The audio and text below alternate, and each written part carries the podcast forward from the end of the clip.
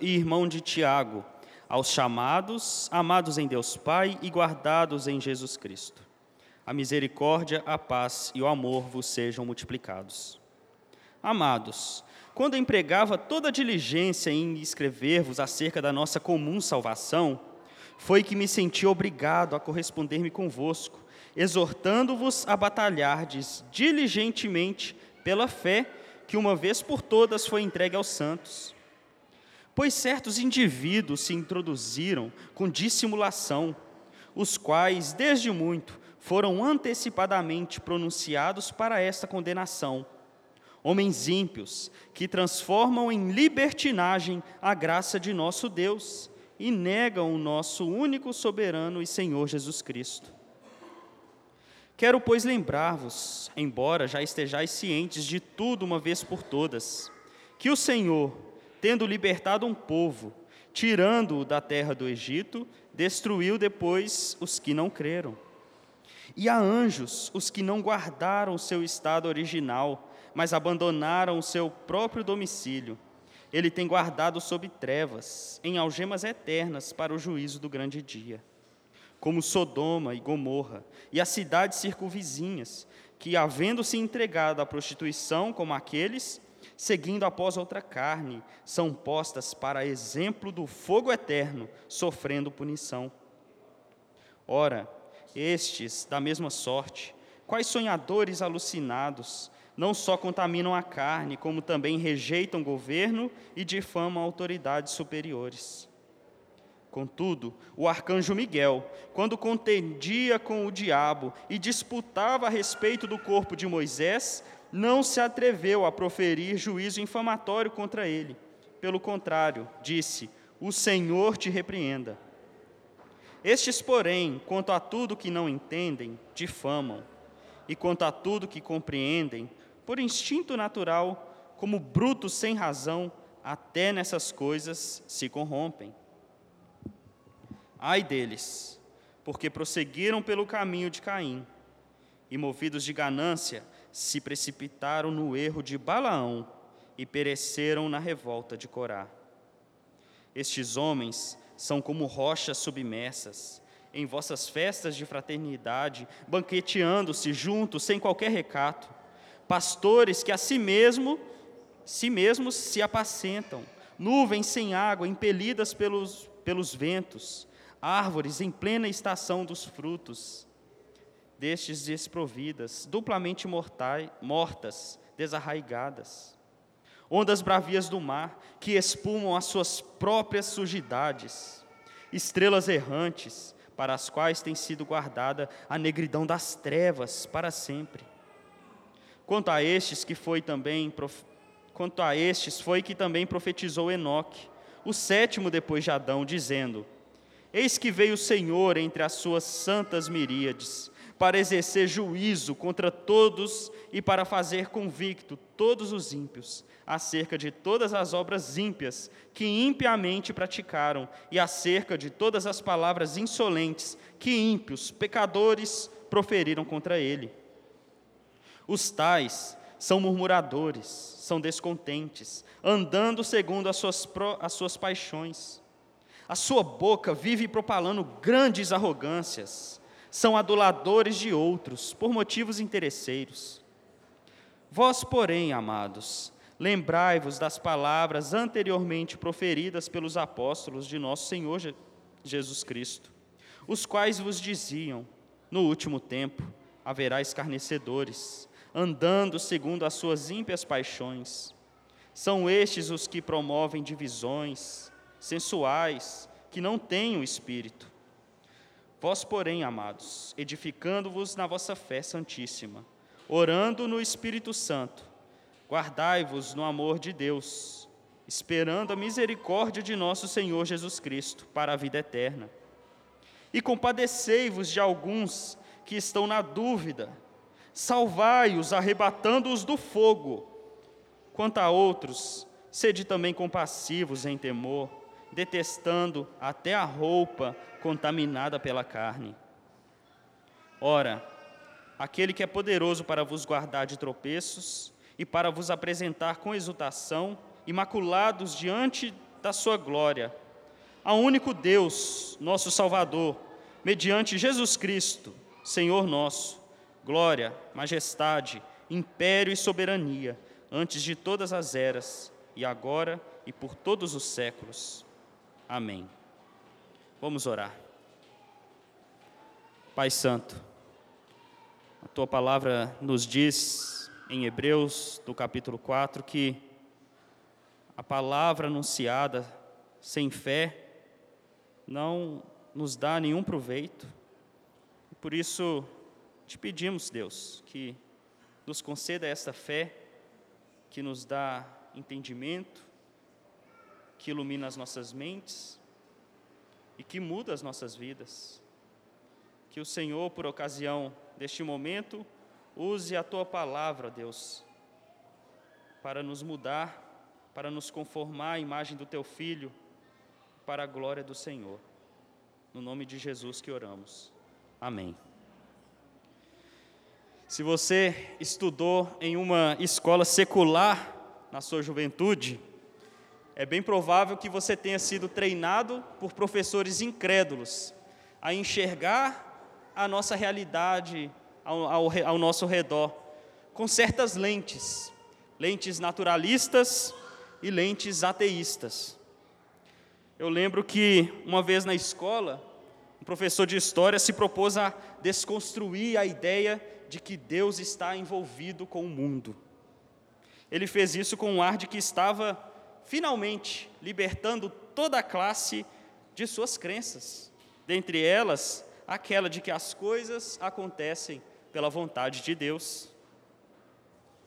Assim como as pessoas contam às crianças que o Papai Noel não existe e que normalmente são os pais que colocam durante a noite o presente ali debaixo da árvore, é, mostrando que elas foram tolas em acreditar naquelas fantasias, o professor igualou a crença cristã a uma simples história fantasiosa. Ele mostrou, por exemplo, que a chuva não cai porque Deus quer, mas porque a água da terra evapora e formam nuvens nas atmosferas, na atmosfera. Essas nuvens eventualmente liberam gotas de água que caem como chuva de volta à superfície. Portanto, não é Deus que faz a chuva cair, como diz a Bíblia e como diz aqueles pobres homens ignorantes da idade das trevas que viviam antes do grande despertamento do iluminismo, eles dizem. A chuva, a chuva é o resultado de um ciclo natural de evaporação e condensação. Não tem Deus nessa história, dizia o professor. Exemplos como esses criaram uma falsa dicotomia entre fé e ciência. E muitas pessoas hoje pensam a partir desses termos. Eles aprenderam que a fé em Deus é algo subjetivo, pessoal e até mesmo supersticioso. E que na verdade, essa coisa de religião não tem muito a ver com as coisas do mundo. Enquanto a ciência não. A ciência, sem Deus, é a que liberta o homem das suas fantasias religiosas. Muitas pessoas cultivam essa falsa ideia sem se darem conta de que o mundo, na perspectiva naturalista, é que é fantasioso. Acreditar que não há um legislador que julgará a obra dos homens e que o universo possui uma ordem por pura coincidência cósmica, isso que é acreditar em historinha de Papai Noel. Uma boa teologia vai mostrar que a chuva cai porque Deus quer. E regularmente, Deus faz a chuva cair através de um ciclo natural. Deus está por trás das leis que chamamos de naturais, como por exemplo é dito em Deuteronômio 11:14.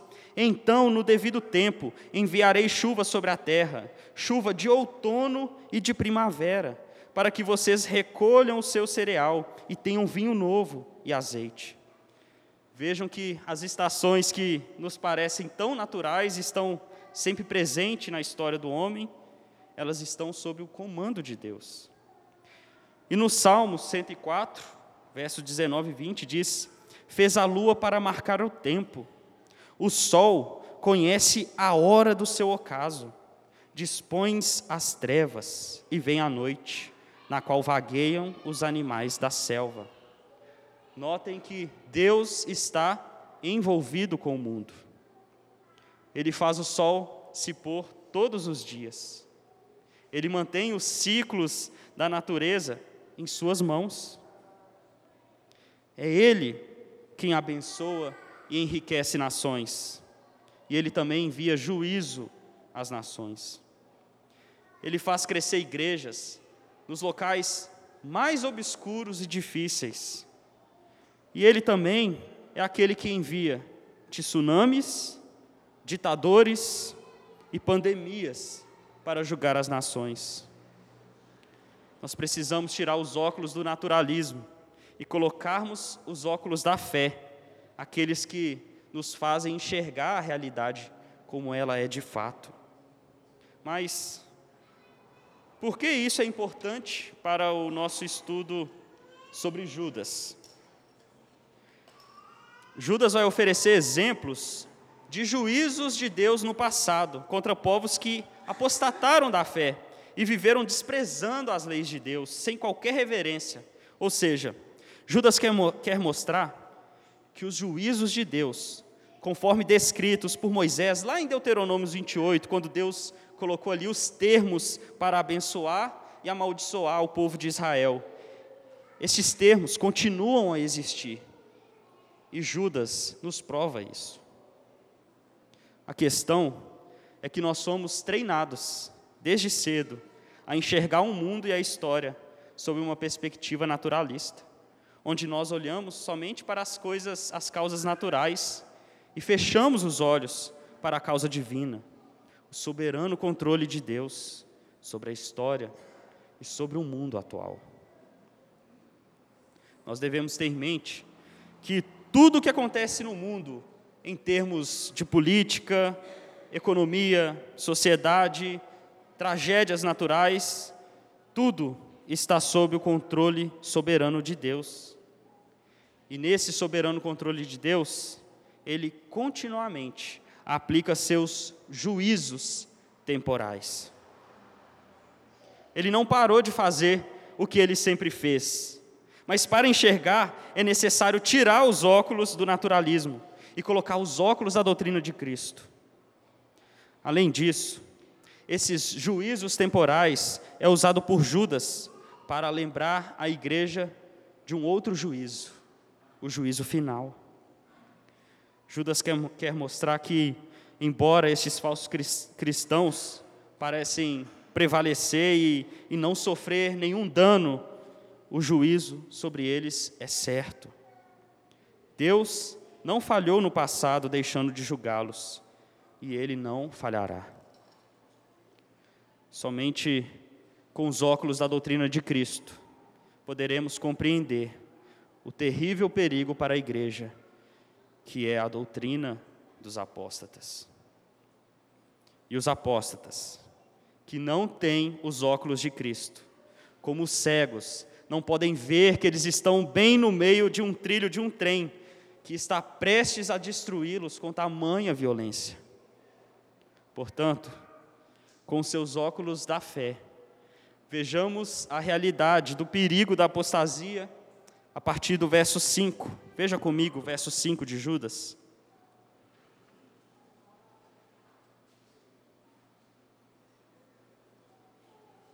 Diz assim o texto: Quero, pois, lembrar-vos, embora já estejais cientes de tudo uma vez por todas, que o Senhor, tendo libertado um povo, tirando da terra do Egito, destruiu depois os que não creram. A partir deste verso, Judas vai oferecer exemplos de juízos de Deus na história.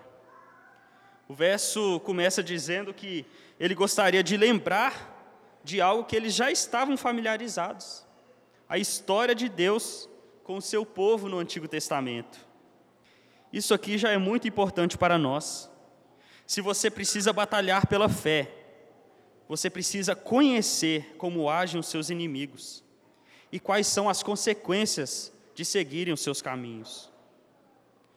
Judas assume aqui que conhecer a história do Antigo Testamento iluminará a situação presente, pois elas nos servem de exemplo. Assim como o apóstolo Paulo nos falou em 1 Coríntios capítulo 10, ele escreveu: Ora, estas coisas, as coisas do passado, se tornaram exemplos para nós, a fim de que não cobicemos as coisas más como eles cobiçaram. O primeiro exemplo de juízo que Judas nos oferece aqui neste verso está no contexto do êxodo do Egito, quando o povo de Deus foi retirado da escravidão e ficou ali no deserto até entrar na terra prometida.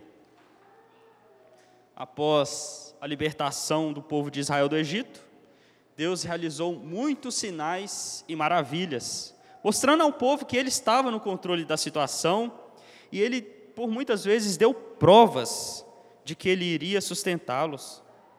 No entanto, o povo, por muitas vezes, respondeu a todos esses feitos de Deus com incredulidade. Nós não podemos nos esquecer que houve uma adoração a um bezerro de ouro por parte do povo de Deus lá naquele contexto. Naquele mesmo momento em que Moisés recebia as tábuas da lei no Monte Sinai, havia algazarra, festas tumultuosas, idolatria, a ponto de Josué, que estava ali perto, achar que a barulheira que estava ali acontecendo do povo era barulhos de um povo que estava batalhando para Deus, mas no final das contas, era barulho de um povo que estava se afastando de Deus, era de um povo que estava adorando um outro Deus, com sentimentos de nostalgia de coisas que haviam deixado lá na terra da escravidão. E quantas vezes crentes verdadeiros voltam a ter saudades de situações que experimentaram quando viveram uma vida afastados de Deus. E esses crentes voltam a cometer pecados em sua vida, mesmo depois de separados, santificados, participando de uma igreja bíblica, fazendo coisas bem semelhantes à daquela situação apresentada pelo povo de Deus na peregrinação do deserto. Deus nos diz, através dessa carta, que devemos nos lembrar dos benefícios de Deus e também termos em mente os seus juízos, que é certo. A incredulidade e a apostasia de Israel fez com que a geração que saiu da escravidão não fosse aquela que entrou na terra prometida. Lembramos também que essa incredulidade atingiu o próprio Moisés, que em determinado momento, sobre uma grande ira pecaminosa, ele feriu a rocha em desobediência a Deus situação que fez Deus não permitir que Moisés liderasse o povo quando entrasse na terra prometida. O juízo veio, e ele virá para todos os que andam nestes mesmos caminhos de incredulidade. Após Judas oferecer o primeiro exemplo de apostasia entre o povo de Deus, ele fala no verso 6 sobre a apostasia dos seres celestes que também não ficaram impunes. Veja comigo, verso 6. E a anjos, os que não guardaram seu estado original, mas abandonaram seu próprio domicílio, ele tem guardado sob trevas, em algemas eternas, para o juízo do grande dia. Este é um dos versos que faz a carta de Judas ser uma das cartas mais difíceis. Há diferentes interpretações aqui sobre este exemplo. Ao meu ver, Judas faz aqui uma alusão sobre a passagem de Gênesis 6, aqueles primeiros versículos onde temos ali anjos que deixaram o seu estado original e se envolveram com as filhas dos homens, ou seja, se misturaram com mulheres e por conta disso caíram. Essa alusão que Judas faz aqui está conforme a interpretação descrita é, no livro apócrifo de Enoque, que interpreta essa passagem de Gênesis 6 como a queda dos anjos. E algo curioso é que os termos que Judas usa neste verso são bem semelhantes ao que nós temos lá no livro apócrifo de Enoque, onde podemos ver o uso da mesma ideia de anjos estarem agora presos em correntes eternas. Ele usa ali a mesma descrição. Nós não temos nenhum outro relato no Antigo Testamento que descreve nestes termos a queda dos anjos. Somente temos o livro apócrifo de Enoque. Talvez você se pergunte: isso não faz com que Enoque seja um livro inspirado? A resposta é não. O livro ele é cheio de fantasias e possui ali coisas muito contrárias ao ensino geral da Bíblia. No entanto, eu não vejo problema de, no meio de um livro secular, encontrarmos verdades ali. Nós temos muitas citações de Paulo, por exemplo, tiradas de um contexto ali da filosofia grega, mas que ele usa como uma verdade que reflete a visão cristã do mundo. Alguns comentaristas que não acreditam que Gênesis 6 se trata ali de anjos, discordando assim dessa interpretação do livro de Enoque, falam que Judas está utilizando ali de um artifício retórico, ou seja, ele está pegando uma história que ele mesmo não acredita, mas que era comum ao seu público, para falar sobre a desobediência dos anjos e do seu juízo. Eu admito que essa é também uma possibilidade, embora não temos ali na carta, pelo menos eu não vejo nenhum indício de que Judas esteja é, usando esse artifício retórico. Na leitura que eu faço, me parece que Judas coloca estes relatos como realmente verdadeiros, da mesma forma que os outros dois exemplos que estão ali registrados na, na Bíblia. E além disso, quando ele vai citar o, exem o exemplo do próximo juízo de Deus, no versículo 7, ele usa a expressão de, de comparação. Ele começa o verso falando da mesma forma, ou como, se referindo ali a um relato histórico e verdadeiro que nós conhecemos, que é a destruição de Sodoma e Gomorra. Embora este seja um, um assunto difícil de bater o martelo, o foco principal de Judas aqui não é falar sobre a natureza dos pecados dos anjos, mas, mas é mostrar que até os anjos que desfrutam ah, da presença de Deus de uma maneira singular, que possuem maior poder e também compreendem a realidade espiritual com uma clareza muito maior do que a nossa. Até eles sofreram com a apostasia e sofreram condenação, juízo de Deus. Por causa de um orgulho, desejando algo mais do que Deus havia estabelecido para eles. Foram contaminados pelo pecado. Deus não poupou os anjos, eles estão guardados para, os, para o dia do juízo.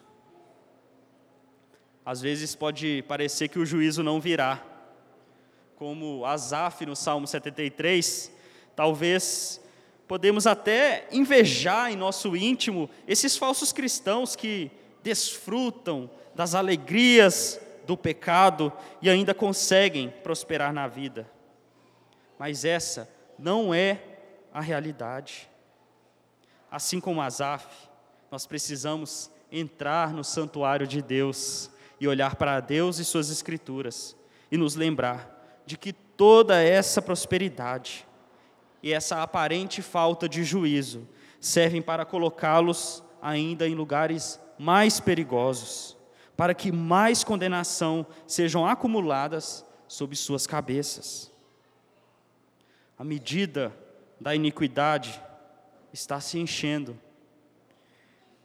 E na hora que ela se encher, o juízo virá, como ela veio para Sodoma e Gomorra, conforme está no versículo 7. Veja comigo o versículo 7. como Sodoma e Gomorra e as cidades circunvizinhas, que, havendo se entregado à prostituição como aqueles, seguindo após outra carne, são postas para exemplo do fogo eterno, sofrendo punição.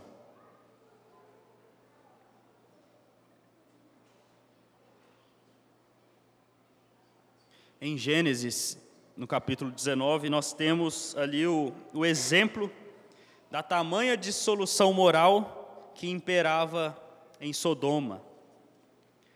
Lembramos de que quando dois anjos vieram até Ló, em Sodoma, para avisá-lo daquela destruição que estava ali prestes a acontecer, homens daquelas regiões cercaram a casa de Ló, que estava ali abrigando os anjos, a fim de abusar sexualmente deles. Assim como os anjos, que deixaram seu estado original para praticar coisas contrárias à sua própria natureza, os homens dessas cidades também praticavam relações antinaturais. Judas usa, este exemplo para alertar quanto ao juízo de Deus, que não falhará também contra os falsos mestres, que rejeitam a lei de Deus, tendo eles ainda uma luz mais clara do Evangelho. Em Mateus, no capítulo 10, os versos de 14 e 15, Jesus diz: que aqueles que rejeitam a mensagem dos apóstolos, eles sofrerão um juízo ainda maior do que aqueles de Sodoma e Gomorra. O puritano William Gurnall disse certa vez: Ninguém mergulha tão profundamente no inferno como aqueles que chegaram mais perto do céu, visto que caem de maior altura. Em outras palavras, Quanto mais você souber da fé cristã, mais quente será o seu inferno se você abandonar essa fé e brincar de ser crente. Você vai mais longe do que aqueles homens de Sodoma foram. Após os três exemplos de juízo de Deus, Judas descreve o caráter desses apóstatas no versículo 8. Veja agora comigo o verso 8. Ora, estes, da mesma sorte, quais sonhadores alucinados, não só contaminam a carne, como também rejeitam governo e difamam autoridades superiores. Estes, do versículo 8, são aqueles do versículo 4 que negam a lei de Deus e pregam uma graça barata, uma graça que promove libertinagem. Estes homens, ele descreve aqui que são sonhadores alucinados, que rejeitam a realidade do juízo de Deus e praticam toda sorte de imoralidade sexual, contaminando a carne, rejeitam autoridades levantadas por Deus e, portanto, estão rejeitando o próprio Deus. Todos esses pecados são realizados porque eles acham que o juízo de Deus não virá. Com a sua doutrina de graça barata, eles acham que escaparão do juízo de Deus. E por acharem que escaparão do juízo de Deus, eles se tornam leis, lei para si mesmos, ou, como Judas bem coloca aí no versículo 12, pastores que a si mesmos se apacentam e, portanto, eles não precisam se subjugar a nenhuma outra autoridade. Eles são as suas próprias autoridades. Estes estão tão deslocados da realidade e não percebem que até mesmo os anjos, que possuem mais poder e clareza do que nós, não devem ousar a difamar a autoridade de Deus como é dito no verso 9. Veja o verso 9. Contudo, o arcanjo Miguel, quando contendia com o diabo e disputava a respeito do corpo de Moisés, não se atreveu a proferir juízo infamatório contra ele. Pelo contrário, disse: O Senhor te repreenda.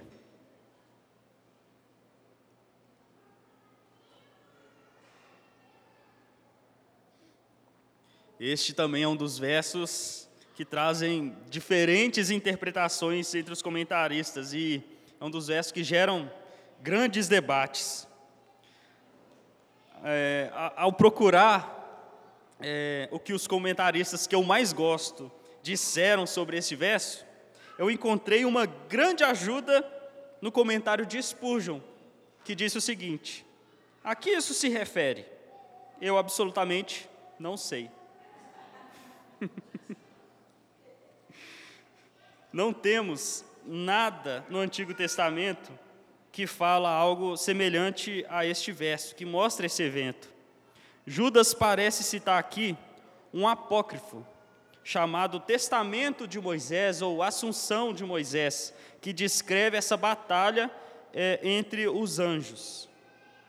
A dificuldade desse verso está em saber se Judas acreditava que isso realmente aconteceu ou se é mais um caso em que ele está usando ali de, da, da literatura judaica como um artifício retórico. É o mesmo caso daquele de Gênesis 6.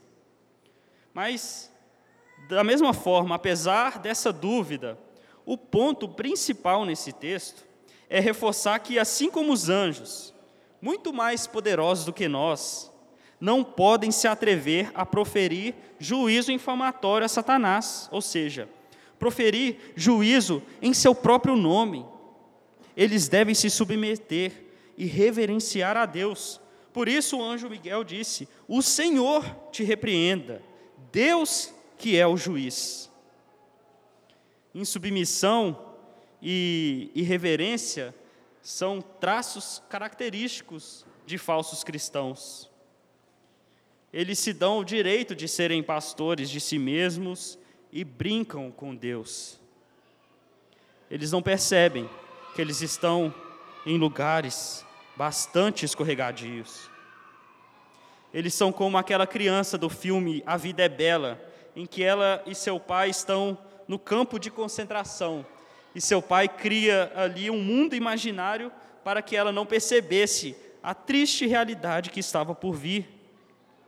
Mas a diferença da criança do filme entre a criança do filme e os apóstatas é que o mundo de ilusão que os apóstolos eh, e falsos mestres criam os fazem agir de um modo bastante diferente, que é o que está ali no verso 10. Veja comigo, versículo 10. Estes, porém, quanto a tudo que não entendem, difamam, e quanto a tudo que compreendem, por instinto natural, como brutos sem razão, até nessas coisas se corrompem. Podemos ver nitidamente em nosso contexto pessoas querendo se desvencilhar dos padrões morais, dos valores que eles chamam de ultrapassados, achando que a alegria consiste na liberdade de todas as leis. Mas nós podemos ver o que eles fazem com a sua liberdade. Eles se tornam cada vez mais escravos do, do pecado, escravo de vício, de vícios, agem como animais que não possuem juízo, estão entregues aos seus próprios instintos, achando que estão livres, estão presos nas algemas do pecado. São como marionetes nas mãos do diabo, não conseguem discernir as coisas, perderam completamente a razão. E querendo ainda sustentar uma fé em Deus, acumulam para si juízos e mais juízos, pois tudo que eles fazem em nome de Deus é abominação. Deus não tem ouvidos para eles, como diz lá em Provérbios, no capítulo 28, verso 9, diz assim: O que desvia os ouvidos de ouvir a lei, até a sua oração será abominável. Eles gritam: graça, graça, graça, mas essa graça deles não os inclinam para Cristo. A graça deles é para a difamação. Eles são inconsistentes, falam de coisas que não conhecem. Seus gritos de liberdade são como latidos de cães que estão presos na, estão presos nas coleiras da irracionalidade, estão fora de juízo. Este é o destino de todos os que seguem os seus caminhos, o caminho da impiedade, como nós podemos ver no versículo 11, o último verso que iremos meditar hoje, verso 11.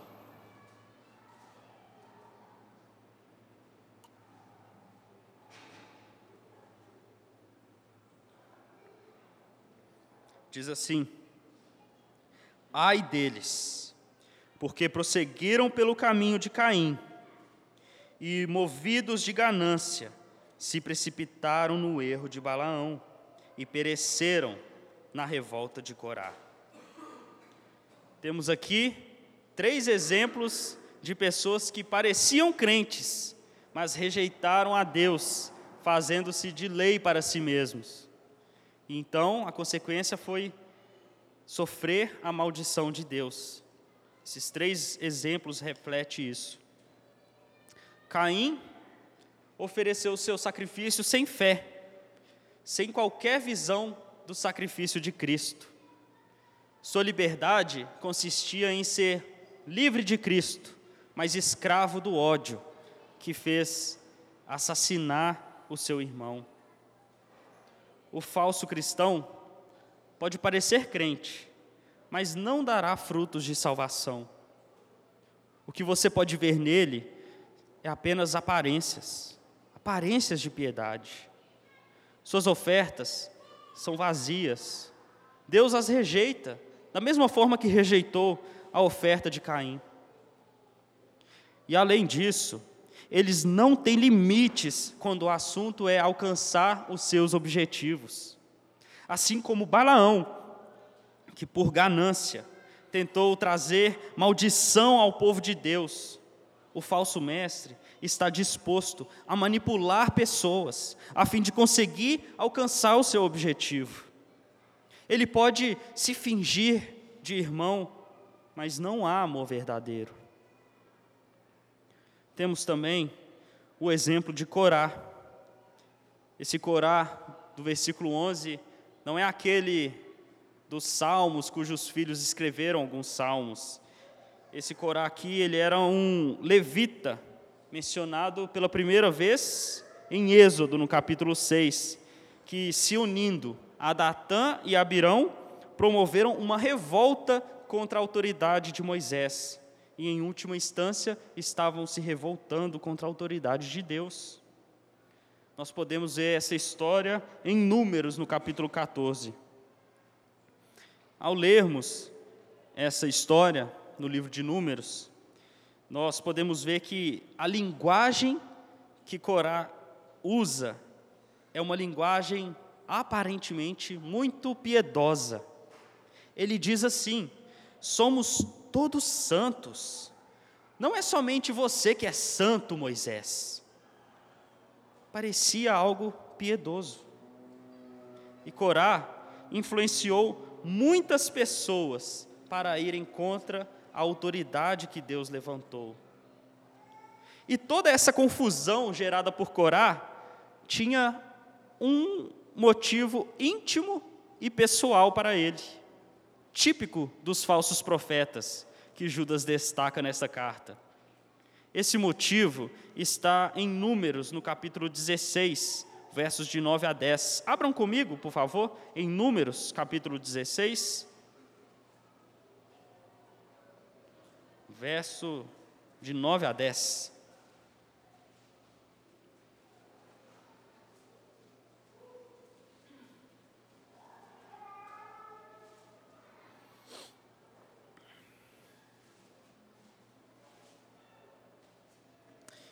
Diz assim, verso 8: Disse mais Moisés a Corá: Ouvi agora, filhos de Levi, acaso é para vós é para vós outros coisas de somenos que o Deus de Israel vos separou da congregação de Israel para para vos fazer chegar a si, a fim de cumprirdes o serviço do tabernáculo do Senhor e estar perante a congregação para ministrar-lhe e te fez chegar, Corá, e todos os teus irmãos, os filhos de Levi, contigo, ainda também procurais o sacerdócio.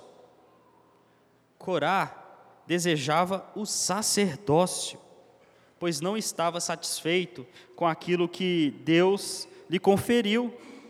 E para alcançar o seu objetivo, ele alcançava, ele causava confusões, ele influenciava pessoas que compraram seus discursos para irem contra Moisés e contra Arão. E sabe qual que foi o resultado disso? O resultado disso foi juízo de Deus. O texto de Números, ainda no capítulo 16, mas nos, nos, versos mais adiante agora, nos versos de 31 a 35, diz o seguinte: E aconteceu que, acabando ele de falar todas essas palavras, a terra debaixo dele se fendeu, abriu a sua boca e os tragou com as suas casas, como também todos os homens que pertenciam a Corá e todos os seus bens. Eles e todos que lhes pertenciam desceram vivos ao abismo, a terra os cobriu e pereceram do meio da congregação.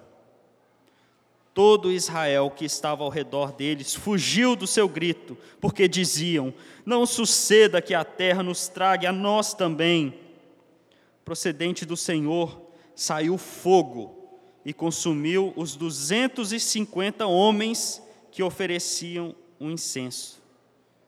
Foram 250 homens que Corá conseguiu é, ter influência com seus discursos aparentemente piedoso.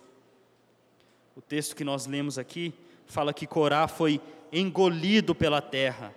E todos aqueles que seguiram os mesmos caminhos de Corá foram também destruídos com fogo. Judas usa o exemplo de Corá, pois ele ilustra muito bem aqueles falsos mestres que não têm nenhum limite para alcançar seus objetivos pecaminosos. Se ele precisar dividir, influenciar, denegrir autoridades, destruir a igreja, ele vai fazer. Por isso, não podemos ser fracos na fé e indispostos para com as doutrinas e para com a batalha da fé. Precisamos zelar para que homens não atraia juízo sobre muitos que, por serem fracos, podem ouvir suas doutrinas diabólicas, como aqueles que compraram os discursos de Corá e foram consumidos pelo fogo. No início deste estudo, eu falei sobre os juízos temporais de Deus. Estes versos de Judas que lemos nos mostra que Deus julgará todos os falsos cristãos. Estes versos são muito importantes porque um dos principais refúgios de um pecador é dizer: ontem eu cometi pecado e não deu nada. Eu tenho essa prática há anos e não acontece nada. Não há juízo. Eu posso brincar de ser cristão e tudo bem. Eu posso ser político, eu posso tentar é, ser político para conseguir alcançar meus objetivos na igreja e tudo ótimo, não há juízo. Judas nos mostra que pode ser que tudo está bem, mas porque a sua medida da iniquidade ainda está se enchendo. E agora, escute, pode ser que ela se encha da próxima vez que você voltar a fazer essas práticas. Pode ser que amanhã, quando você achar que está tudo normal, e voltar àquelas velhas práticas, o juízo de Deus venha. Todos os juízos temporais apontam para um juízo final. Não há fogo que arde mais do que o fogo eterno. O refúgio do pecador é confiar que o juízo de Deus não virá. O refúgio para o crente, por outro lado, deve ser o de confiar que o juízo que cabia a ele veio sobre Cristo. Jesus experimentou o fogo mais ardente de todos os seus filhos, para que eles pudessem então desfrutar de uma vida livre das algemas do pecado, livres para andarem na lei do Senhor, que é santa, perfeita, boa, agradável. A graça com que Jesus salva não é aquela que não muda a vida, ela transforma vidas. A graça de Jesus é eficaz, ela converte corações, ela transforma corações de pedras em corações de carne. Essa é a graça que nos prepara para a batalha e nos faz desejar a glória de Cristo mais do que a vida. Esse é o objetivo dos cristãos, a glória de Cristo. Todas as nossas ações e orações devem girar em torno disso. A glória de Cristo. A glória de Cristo. Amém. Ah, é, este é um momento separado para perguntas. É, os irmãos fiquem na liberdade, caso queiram fazer alguma. Como eu tenho quatro partes em Judas, se eu não conseguir responder alguma, eu tenho o privilégio de poder responder na outra. Eu me dou esse privilégio, pelo menos. Mas é, quem quiser fazer alguma pergunta, fique à vontade.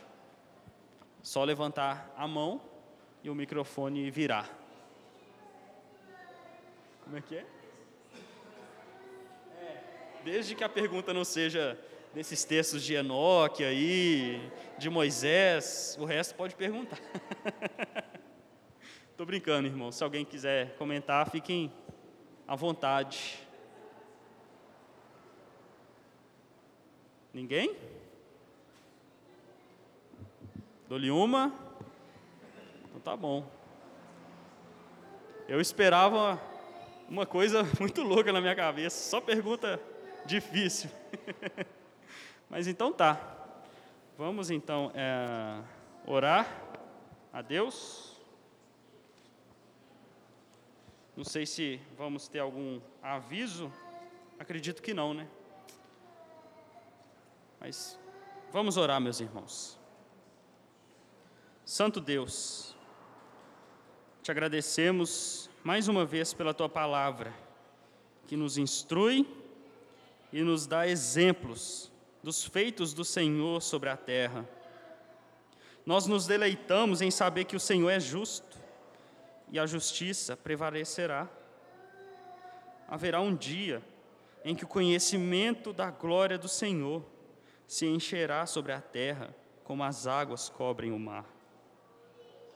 Que o Senhor nos dê o privilégio de podermos batalhar pela fé que nos foi dada. Que o Senhor proteja a sua igreja dos falsos mestres e dos apóstatas. Que todos eles sejam destruídos. Que todos os seus planos sejam confundidos, que eles sejam envergonhados e que o Senhor seja engrandecido. Obrigado pelo encorajamento que o Senhor nos dá através da Sua palavra e dessa carta de Judas. E também te agradecemos pela vitória que o Senhor Jesus conquistou na cruz, destituindo ali principados e potestades.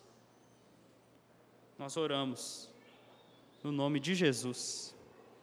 Amém.